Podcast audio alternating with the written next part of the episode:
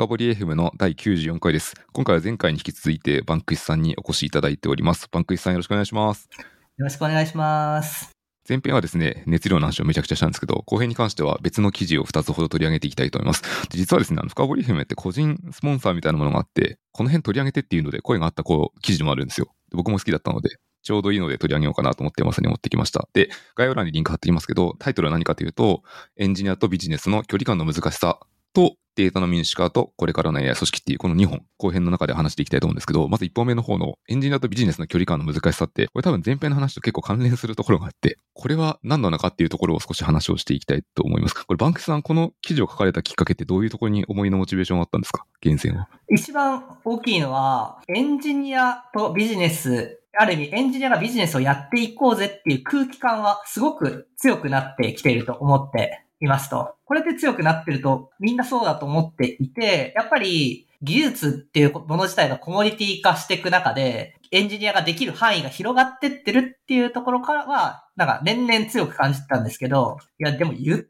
もむずくない？みたいなところを、なんか、前に進んでるのはいいんだけど、言ってもむずいよねっていうところはしっかり議論しないといけないと思っていて、なんかやっぱそこが難しいことなんだよって認識がないと、進めるにあたって、とりあえずエンジニアもビジネスやっていこうぜっていう空気感だと、絶対壁にぶち当たるよねっていうのを思った。しかもそれが実際に自分の組織の中だったりとかで起こったので、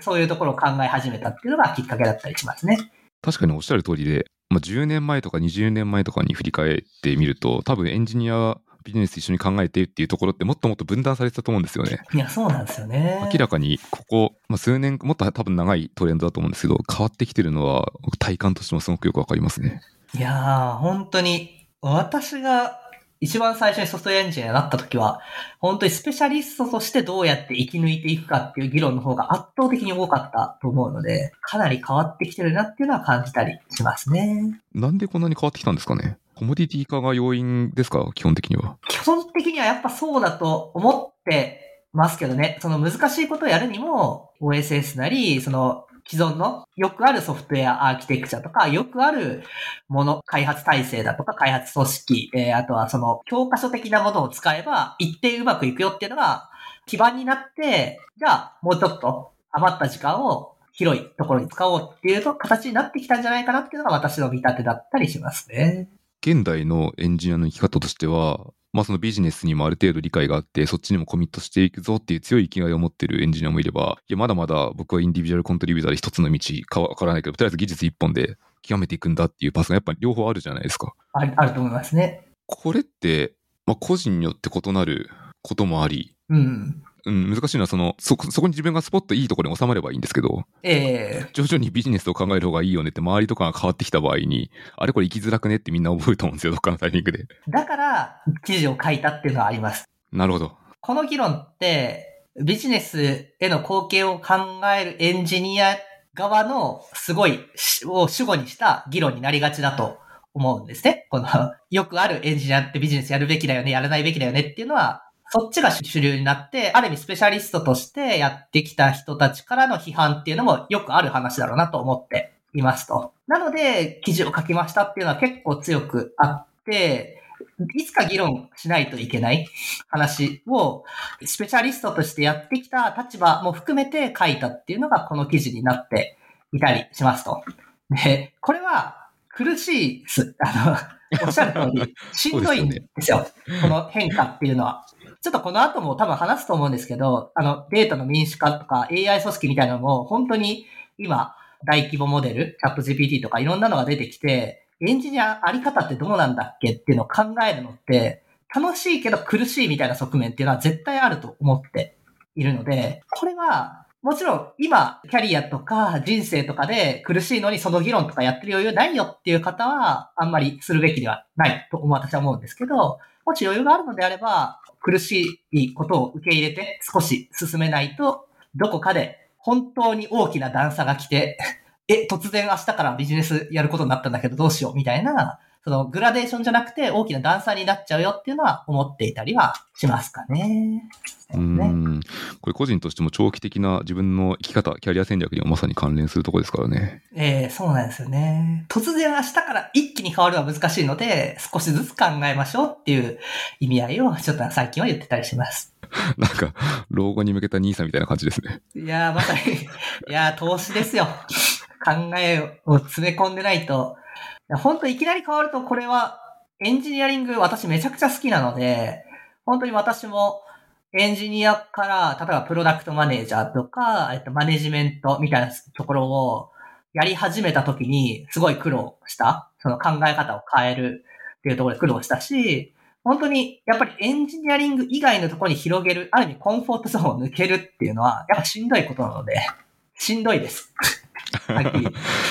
はい。これ、まあ、しんどいっていう気持ちをみんな共感していくのも一つ大事ですね。いや、そうですね。その前提を結構大事にしたいなとは思っています。はい。ちょ、個人的な話をしてしまうと、僕もなんか、そのちょっと前はソフトウェアエンジニアだったんですね。ずーっとコード書きまくってたんですけど、徐々に HR に行ったりとか、あとは今はプロダクトマネジメントとかアジャイル開発とかの全社的な支援とかをする立場になっていて、え僕の場合はめっちゃ苦しいというよりは、なんか、ちょっと上位の目標があって、やりたいことがあったので、それに資するためのパスをいっぱい考えた結果、これが今最適のルートで、今ここだな、みたいな感じで選んでいった場合は、あれですね、あんまり考えずにナチュラルにポジションが移ることもありましたね。はいはいはい。いや、それが一番ね、いいんですけど、なかなかうまくいかないですよ。うんあの会社って、あの人事ってすごく難しい。その人の配置ってすごく難しかったりするので、やっぱりあれ、突然なんか求められてるもの変わったな、みたいな話っていうのはよくある。さっきの前編で音楽性みたいな話をしたんですけど、最終的に会社から離れるぐらい会社の音楽性が変わることも全然あり得る。そうですよ。抹茶わかります。確かに。うん。それなんで変わるかってやっぱビジネスによって変わるんですよね。いやー、そうですよね。経営がそっちやっていかないと死ぬって言ったら変えますからね。いや、そうなんですよ。やっぱ最後は本当に経営してる人が大事なのは経営なので、この会社が大事なので、そこに応じて変わってしまうよ。運よくスポットできればいいけど、そうじゃないパターンもぜ十分あるよっていうのは、結構記事の中にもうっすら書いたと思うんですけど、それを提示したかったっていうのはあったりしますね。確かに。これ多分見方、主語、どこから見るかっていうので、だいぶ景色、理解が変わってくると思っていて、まあ、経営からすると、まあ、事業の軸をピボットするのって、まあ、まあ、至極当たり前だと思うんですよね。だって、ええ変え、変えないとさっき言った通り終わってしまうので。で、経営からすると組織とか人って、その事業の目標を達成するために一つのパスというかリソースでしか過ぎないんですよね。なんだかちょっと冷たい言い方しますけど。すると、こういうチーム編成、こういう能力を持った人を集めて、こっちに行くんだっていう風になると、ずっとスペシャリストなところで、知の進化っぽいところでやりたかった人が、あれこれ今、知の探索、 discovery phase で他のことやらないといけなくなっちゃったんだけどってなると、いきなり求められること変わってきますからね。この transit の瞬間はきっついっすね。そうなんですよね。実験的に変えるみたいなことも全然あると思うので、そこで本当に大事なものは何だっけって、さっきの前編で実験的なっていう話をしたんですけど、その実験的な選択の中に、より良い選択なのかどうかっていうのをちゃんと議論できるかも結構重要。その実験において。誰しも実験っていうことをいろいろやってきたと思うんですけど、ただ単に、なんでしょうね、サイコロ振ってやるのではなくて、本当にいいものってな、いい、これが目指してる世界観ってなんだっけエンジニアが本当にモチベーション高くなるんだっけみたいなところも全部含めて総合判断できるかみたいなところは結構重要だったりはすると、私は思ってます。その私の音楽性はそこを大事にしましょうよっていう感じだったりはしますね。この音楽性って一般で言うなんか価値観とかと似てる言葉ですね。ここいやー、そうだと思います。価値観。何を最後大事にするかだと思います。最近、Google のエンジニアリングマネージャーの人が書かれていたレストオブマネジメントって英語の本を読んでたんですけど、ええ一章、パート一章の本の最初の大部分が価値観なんですよ。ずーっと価値観なんですよ。数十ページ続くんですよ。それだけ大事だっていうのは、なんか最最後にそこに行き着くところがあるんだなっていう、なんかめっちゃエモい話でふわふわしてるんですけど、いや、そうなんだよなと思いながら読んじゃいました。価値観ね、合わないとしんどいですし、あったら非常にブーストするので、やっぱりそこを合わせるっていうのは、私、し、あの、来月から無職になるんですけど、転職活動の中でも非常に重要にして、重要視してたりしますね。価値観ってバンクシさんはこう探すときってどうやって探り当てていくんですか？それで言うと、私は人を選ぶ技術っていう書籍をご利用ししていてですね、最近。人を選ぶ技術の本の中に書いてある、本当にこソースオブエナジーってワードを使ってるんですけど、その本には。コアなエネルギー、人生における価値観がすごく影響するよ、みたいな話が書いてありますと。それは何が支えてるかっていうと、原体験みたいなところだったりとか、あとは人を選ぶ技術が面白いのは、その、いい原体験とか、いい、どこ、自分はこうやって生きたいんだっていう、いい、ポジティブな気持ちの部分もそうだし、ネガティブな部分、その、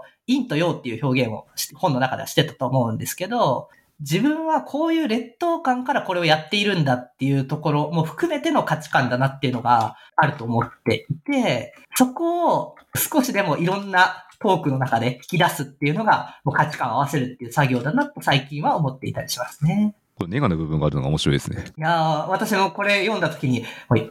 そうなのかって思ってたんですけど、でも突き詰めるとそうかもなっていうのは、あの最近思ってたりします、本当に。確かにこう、みんなどっかで一回折れたりする、かなりのネット感を感じるって大、大抵の人はありますからね。まあ普通だったらあると思います。いやー、そうなんですよ。なんで私が例えば、AI 組織だとか、エンジニアリング組織っていうことを考えてるかっていうところの、まあ、用の部分はまさに、そのエンジニアに楽しく働いてもらいたいとか、その人が成長するのを見るの面白いみたいなところとか、まあ、より良いプロダクトを作りたいとかだったりするんですけど、インの部分とかを、まあ、ぶっちゃけてお話しすると、なんか私、中学の頃めちゃくちゃいじめられてて、学校行ってなかったんですね、ほとんど。で、その中で、まあ、パソコンっていうものが家に来て、非常に面白かったと。で、やっぱりそこで得た劣等感がパソコンに向いてたっていうのは非常に強いなと思っていて、で、高専を選んだんですけど、高校に行くにあたって。その理由も、同じ中学校から一緒に行く人が一人もいなかったからなんですよね。ああ、環境が変わるんですね、完全に。あそうです。環境が変わるし、エンジニアリングもできる。最高じゃんと思って選んだっていうのがあって、今思うと、そうやって人生って決まってきているし、逆に言うと、会社の中で、例えば、ある意味不穏な動きとか、その、エンジニアが少し虐げられるような状況があったら、すごく私は嫌な気持ちになるなと思っていて、そのために組織を改善してるわけなんですけど、それがなんでかなっていうのを紐解いていくと、まあ、そう言われると私めちゃくちゃこう、劣等感からエンジニアリング始めてる。その劣等感に対して、あれをもう一度味わいたくないっていう気持ちから、いろいろやってるなっていうのを結構分解して思っていて、まあ、これが結構最後、私が何を大事にするかっていうところにつながるよなっていうのは最近思っていたりしますね。で、やっぱ話を他の経営者とかから聞いてると、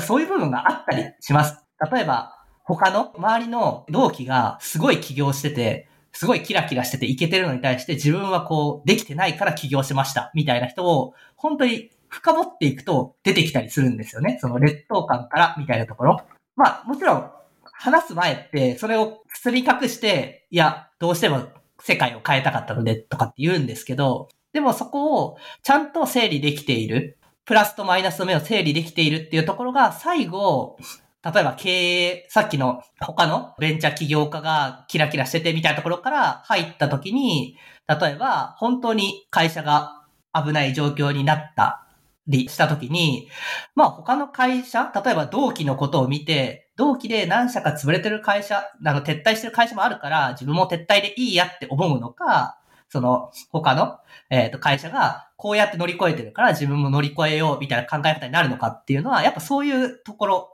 根本としてるところから、やっぱ来るよねと思っている。まあ、承認欲求なのか、それとも、本当になんか、例えば私みたいな、昔感じた劣等感なのかっていうところが、やっぱり影響するなと思ってるので、やっぱ負の側面って大事だなっていうのは結構強く思ってたりします。その、ちゃんとそこを整理できてるかっていうところも含めてですけど、これ誰しもあると思いますよ。絶対ありますね。はい、うん。ちょっと僕の話をすると長くなっちゃうんであんましないんですけど、やっぱ強烈に感じたところは大学院とかの経験だったりするので、から多分今の生き方につながってるところあるなっていうのは思いますね。いや、本当にそこから合わせていくべきだな。そこをちゃんとお話ししていくべきだなっていうのはよく思ってますね、最近は。なかなか話しづらいですけどね、やっぱりパーソナルな部分とかっていうのを、私はもうこうやってオープンにしていますけど、出しづらいっていうのが、まあ普通だと思うので、なかなか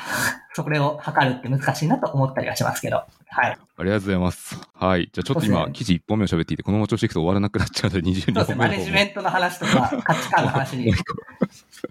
もう一個の話をしましょう。あとデータの民主化とこれからの AI 組織っていうところで、これはですね、昨今あまりの世の中が激しすぎるので、この話を少ししたいと思っていてですね、まあ、記事の主張としては完全にチャット GPT とか今の話っていうわけではないと思うんですけど、リスナーは多分、もともと AI 屋さんとか AI やって何やってるの、何やってきたのっていう方も結構多いと思うんですよね。そもそも、これまでまあ、多くのデータサイエンティストとか AI 屋さんってどういうことをしてのしていたのかみたいなところから簡単に聞いていってもいいですか？はい。まあ、AI 屋っていうと、まあ、大体 data engineering と、いわゆるデータサイエンティスト、 machine learning みたいな人たちと、あとは MLOps っていう形データを作る、例えばレコメンデーションのシステムだと、レコメンドのためのログを仕込みます。データを集めます。そしかも、まあそ、そこそこの数をこう集めます。みたいなところ。で、それを整形しますっていう data engineering の人たちが一つ。で、その後、データを分析して、まあ、いわゆる傾向をつかむ、モデル化するっていうところ。ちょっとこのあたりが一番やっぱ花形感が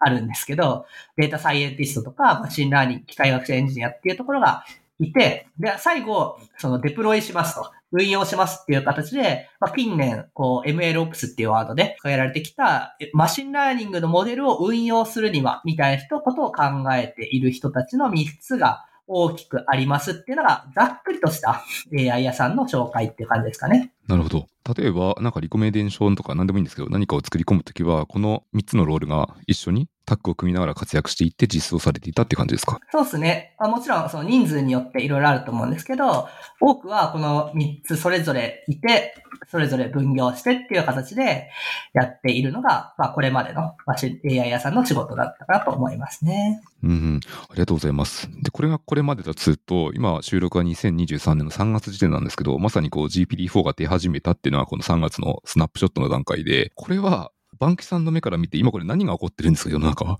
えっと、すごく広いソフトウェアエンジニアに分かりやすく言うと、AI のなんかノーコード化みたいなのが本当に 行われてるなと思います。大規模モデルってよくワードとして出てくると思うんですけど、まさに大規模なモデルで、本当に世界中のデータを学習した。それをしかも、なんか世界中のデータを学習すると、絶対に例えば難しいことっていうのが出てくるじゃんっていうのはよく言われてたんですね。これ、逆有事とかって言ったりするんですけど、ドメインスペシフィックなある特定のモデルを作るのは、今までの機械学習のとか AI の技術によってできるだろう。できる。それはもう分かりきってる。そのために我々 AI 屋さんっていうのは仕事してきて、大規模で何でも解決できるモデルっていうのは基本的にできないだろうっていうのを、もちろんそれに挑戦していた研究者の方が多くいて、現にこのチャット GPT とか出てきて、できるようになってきてるわけなんですけど、まさにそれが起こり始めているっていうのが実情で、これっ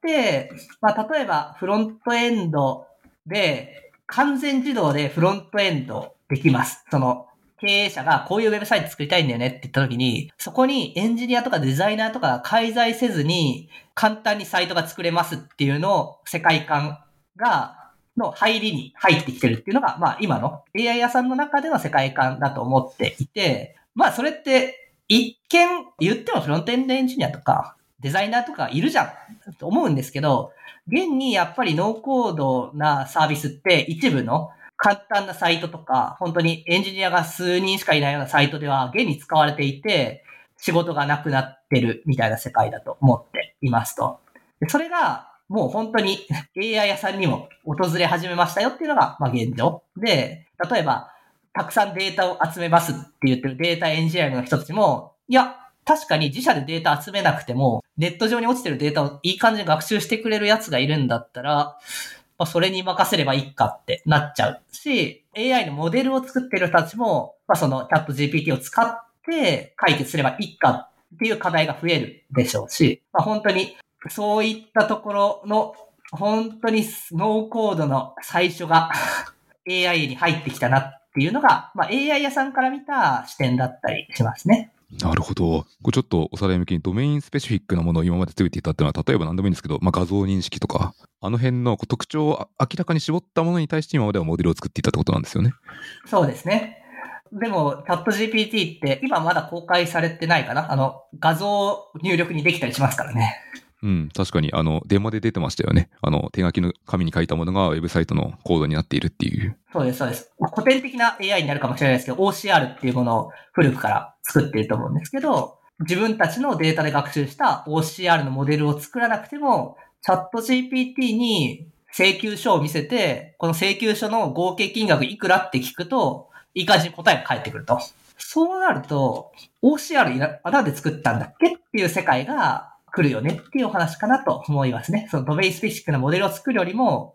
大規模でドメインによらない物事ができるモデルに依存した方がいいんじゃないっていう状況が増えるとは思います。とすると、そのインターネット上にないデータのところみんな気にすると思うんですよね。例えば自社に閉じてる。みんな例えばこうアクセス制限をしてクラウドはみんな使ってると思うんですけど、ノーションであれ、マイクロソフト系の何かであれ。こうするとなんか、オープン AI ってマイクロソフトの参加というか組んでるじゃないですか。その資本を受けていて、マイクロソフトってデータしこたまプライベートなのを持ってるので、めっちゃ相性いいなっていうふうに思いますね。いや、マイクロソフト、すごい会社ですよ。 OpenAI。で、しかも、AI みたいなの導入しづらい会社に対しても、例えばマイクロソフト製品ってもうどの会社も導入してるから、ワードにチャット GPT 乗りましたってなったら、あの全部の会社 DX ですからね。すごいですよ。そうなんですよ。今までこうなんか DX 言ってた本当に始まるやつですね。はい。いや、本当に転換期来たなっていう感じはしたりしてますね。いわゆる普通のビジネスワーカー的なことを伝え、まあ喋ってみたんですけど、あともう一個はさっきあの手書きのメモから絵を描いてコードが起きてくって、これって今までってこう、ペーパープロットみたいな言葉があったんですけど、ペーパープロットから実際にコードに落とすのって、紙芝居で今までユーザー仮説検証とかしても、これも変わっちゃいますからね。作りゃいいじゃんみたいな。そうなんですよね。全部作って、全部捨てる。しかもそれが、チャット GPT に入力すればいいだけになっちゃうと、本当にやることがなくなっちゃうなとは思ったりはしますね。なんかちょっとだけ余談ですけど、あの、今チャット GPT って毎週のごとくメッセージ数が制限されていて、えー、今覚えて3時間に25メッセージでしたっけ？あの、有料だったそのぐらいだったと思うんですけど、これが行き着く先はなんかこう、1日1回とかになると、なんか昔でいうパンチカードみたいな時代が来るなと思って、なんか、してました。そうでしょうね。ちょっとなんか最近読めないのはやっぱなんか計算機とかが一瞬で発展するし、大規模モデルってローカルでは絶対動かせないでしょみたいな話が初期の頃はされてたんですよね、やっぱり。でも今、LLMA とか、その特定のモデルはローカル PC、MacBook で動きますからね、推論。ツイッターで、ツイッターで上がってましたね。MacBook で動いたっていうのはまさに。ラズパイでも動きますからね。もちろんトークンの生成速度遅いですけど、本当に最適化された世界とかになったら、どうなっちゃうのっていうのは思ったりしますけどね。これソフトウェア側も進化しますし、チップ側も進化してきますからね。おそらくそっちにカスタマイズしてきますもんね。いや、そうなんですよね。特に NVIDIA さんとかは AI をどうやって早く推論するかみたいなところのアーキテクチャ、いわゆるチップの話をよくしてますけど、まあ本当にそういうのが活発になっていくだろうなっていうのは思っていて、だからそういう計算の速度とかはもう本当に一瞬で解決されちゃうんじゃないと思ったりはしますね。ありがとうございます。ちょっと脱線しすぎた。ちょっと戻ると、もともとはデータエンジニアとサイエンティスト、MLOps みたいなロールがあって、まあ、ドメインスペシックなものを作り込んでいたけど、それが大規模モデルの登場に伴って、この辺、あり方が変わってくるでしょうとおっしゃっていて、これは、これまでのロールに関してはどういう変化が起きていくんですか？私が一番強く思っている仮説は、ちょっと記事の中に書いたんですけど、投資のタイミングがすごいシビアになってるってワードを使っていて、つまり、そのペーパープロトみたいなものっていうのは、もう経営者でもできると。 machine learning の、例えば、レコメンデーションのシステムを作るのも、チャット GPT と会話して、チャット GPT にデータを食わせるっていうことも最近できるようになってきているので、例えば、自分の顧客のデータをチャット GPT に食わせて、そこで、これをいい感じの順番に並び替えてくださいっていうコミュニケーションをするだけで、最悪80点、90点ぐらいのものは出来上がるってなってくると、まあ、分析官とかデータサイエンスみたいなのはいらなくなるので、もう本当に最初の最初、多分私が予想するにエンジニアが100人とか200人とかを超えるような組織までは、あれ ?AI 組織いらなくね？さっき言ったデータエンジニアリングも自分たちでデータ集める必要ほとんどないからデータ基盤いらないし、データサイエンティストとかマシンラーニングエンジニアみたいなのも、まあ、 ChatGPT に聞くことで解決する。大規模モデル LLM って呼ばれるやつに聞けば解決するのでいらなくなると。でも、どこかで必要になりますと。例えば、そのチャット GPT ではどうしても解決できないなとか、あとは、チャット GPT に聞くのがめちゃくちゃ上手い人 が必要だなっていう時期がどうしてもどこかで来るので、その瞬間に初めて AI 組織作ろうねってなるようになると思っているんですけど、そのタイミングってめっちゃシビアじゃないですか。めちゃくちゃシビアですね。しかも、うん。これこそまさに正解全然ないし、今、今全員がこれから探索用意どんでするところなので、まさになんかスプレッドシートからデータ基盤に置き換えるタイミングっていつっていう 話と似ていて、確かに。やろ、やろうと思えばですよ。やろうと思えば、生涯スプレッドシートでも大企業ってやっていけるんですよね。その頑張ればねよく。できてますからね。わかります。はい。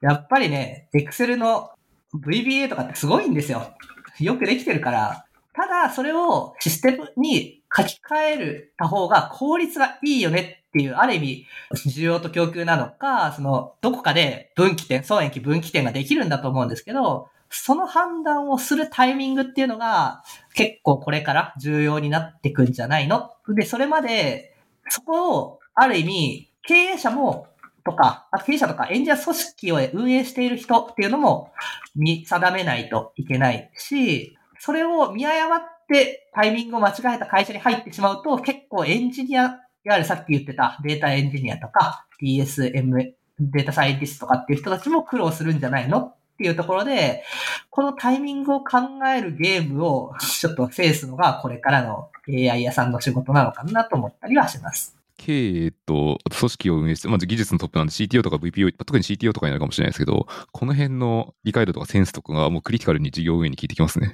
いやー、結構、しかもこれが、あの、エクセルスプシよりも、お客様に届きやすかったりとか、あと何でしょうね、技術革新を見やすかったりとかするんで、そこも悩ましいですよね。大変そう。頑張ってほしい。さっきバンキシさんがおっしゃっていた、チャット GPT とか GPT 大規模ゲーム語モデルにできないことっていうところがまだはまだまだふわっとしていて、まあ、これから多分骨格が見えてくると思うんですよね。問題がどんどん明らかになってきて。ええこの辺が多分ここ数ヶ月とかで訪れると思うので、ちょっと世の中は楽しみでありも、ちょっと面白さと、なんか、うん、どうなんのかなみたいな不安感も少しありますね。はいはいはい。個人的には。しかもですね、これから先読めないのは、今、例えば、さっき言ってたここ数ヶ月でっていう問題も当然あるんですけど、LLM、チャット GPT って、あの、トランスフォーマーっていうモデルの名前を使ってるんですけど、トランスフォーマーにスケーリング則っていう考え方があって、3つの要素、その計算、あの、計算機と、どれだけパラメータを大きくできるか、そのモデルを大きくできるかと、データを大きくできるかと、みたいな3つの要素に、こう、スケールがかなり依存しているよっていう話があって、例えば、モデルをとにかく大きくして、よりインターネットからデータをクロールして、チャット GPT って確か2020年ぐらいまでかな？のデータしか多分使われてないんですよね。これを直近増えたデータを使ったりとか、あと今クロールできてないデータを使ったりとか、もう本当に、例えば書籍とかって今データ化されてないもの多いと思うんですけど、その書籍をデータ化して全部入れるとか、本当に今までなかったデータ、あとは会社の中に本来眠っていたようなデータを何らかの形でチャット GPT がある意味お金たくさん持った状態で買収して、それをデータ、チャット GPT の学習データにしていくみたいなのが世界観としてある。と思っていて、これがチャット GPT なのか、例えば Google なのか、他の会社なのかっていうのはわかんないですけど、そういうのは絶対起こりうると思っていると。で、それがある意味さっき言ったスケーリング則っていうところで、多分精度が上がるだろうっていうのを言われてたりするので、こっから精度上がるってなると、本当に何をやってくんだろうみたいな。チャット GPT まあまあ何でも解決してくれるけどな、みたいなのは結構思ってたりしますね。まさに何起こるかわかんないですね、私も。一方でまあ難しい話として、こっから絶対精度が上がっていくよっていう派閥もあれば、だから逆有事になっていくよっていう、その自然言語ってやっぱ例外とかっていうところに、を絶対100%解決することは不可能だよっていう話をしてる人たちももちろん研究の中ではあったりする。その、特に自然言語ってやっぱ難しいとされてるので、究極自然言語を完全に理解することは無理だろうみたいな人たちもいるので、やっぱその辺は、なんか AI 業界の中でも派閥が分かれていて、こう、正直分からんっていう感じがしますね。ありがとうございます。ちょっとリスナー向けの補足をしておくと、あのですね、深掘り第75回に、あの VTuber のアイシアさんに出ていただいて、まさにこの辺のスケーリングローとかの話をしていただいているので、興味あれば聞いていただけて、より深まるかもしれないです。まさにトランスフォーマーの中身のところを聞いてました。はい。いや、面白いですよ。面白いです。ワクワクしちゃいますね。いや、本当にこれからだなっていう感じがします。じゃあちょっとあれですね、しばらくしたらまた答え合わせで収録できたらなという気がします。そうですね。あの時言ってた、私が言ってたなんか AI 組織の未来図は全然違ってましたね、みたいな話かもしれないですね。試合し、いや、どんずばだったねって感じかもしれないので、その辺はちょっと楽しみに見ていこうと思います。はい。ということで、ちょうどいい時間になったので、収録の方はこの辺で後編もおしまいにしていきたいと思います。もしあの、前編と同じでも構わないんですけど、リスナーに伝えたいことがバンクシさんからあればいただきたいと思うんですけど、いかがですか？そうですね。あの、最後告知することは私はあまりないので、本当に私気軽に飲みに行ったりするので、いつでも何でも誘っていただければなと思っております。よろしくお願いします。はい、ありがとうございます。ということで、はい、私の宣伝もして終わります。このポッドキャストは発信の深掘りでフィードバック募集しておりますので、まあ、今日みたいなテーマもっと聞きたいとか何でも構いませんので、ぜひいただけるとありがたいです。よろしくお願いします。はい、ということで、前編後編に続いて、バンクイスさんにお越しいただいて収録をしてきました。バンクイスさんどうもありがとうございました。はい、ありがとうございます。